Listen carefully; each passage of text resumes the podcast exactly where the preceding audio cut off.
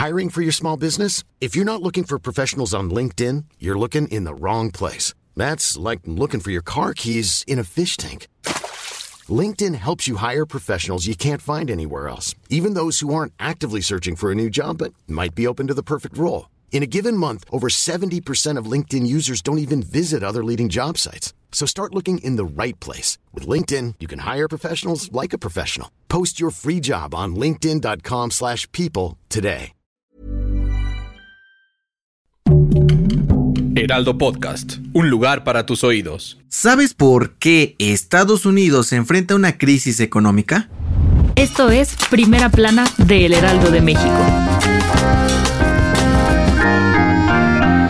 En Estados Unidos, las cosas están color de hormiga. Y es que su economía vive una crisis que podría terminar en una recesión en 2023 y afectar a todo el mundo. Primero lo primero, una recesión es un estancamiento de la actividad económica en un país y se da cuando el Producto Interno Bruto registra caídas en trimestres consecutivos. ¿Por qué pasa esto? Pues de entrada, los niveles de inflación en el país vecino son los más altos en los últimos 40 años. En mayo pasado se ubicó en 8.6%, mandando por los cielos los precios de cientos de productos y servicios. Para tratar de contener esta crisis, la Reserva Federal aumentó las tasas de interés, con lo que en pocas palabras buscan que la gente gaste menos y así los niveles de inflación bajen, pues si no, podría haber una recesión. Y aunque están luchando con uñas y dientes para evitarlo, miles de empresarios están intentando proteger su dinero apostando por inversiones seguras como el dólar, cosa que no ha resultado del todo, pues esto provocó la caída de las bolsas en todo el mundo.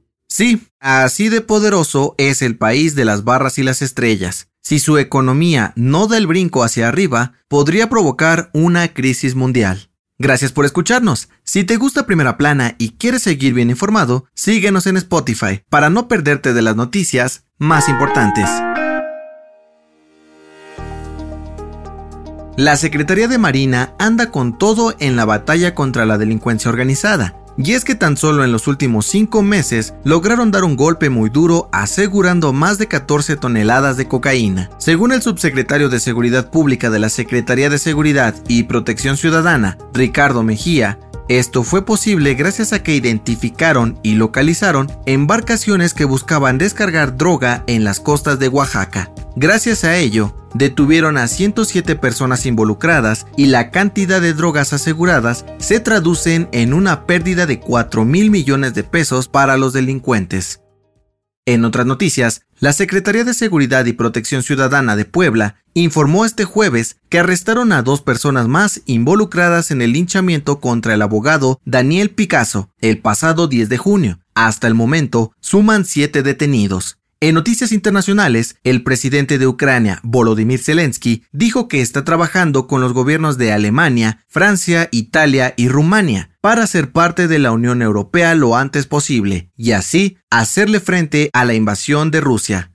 Y en los deportes, la FIFA anunció las sedes para el Mundial del 2026 que organizarán en conjunto México, Estados Unidos y Canadá. Nuestro país recibirá partidos en el Estadio Azteca de la CDMX, en el Estadio Akron de Guadalajara y el BBVA de Monterrey. El dato que cambiará tu día.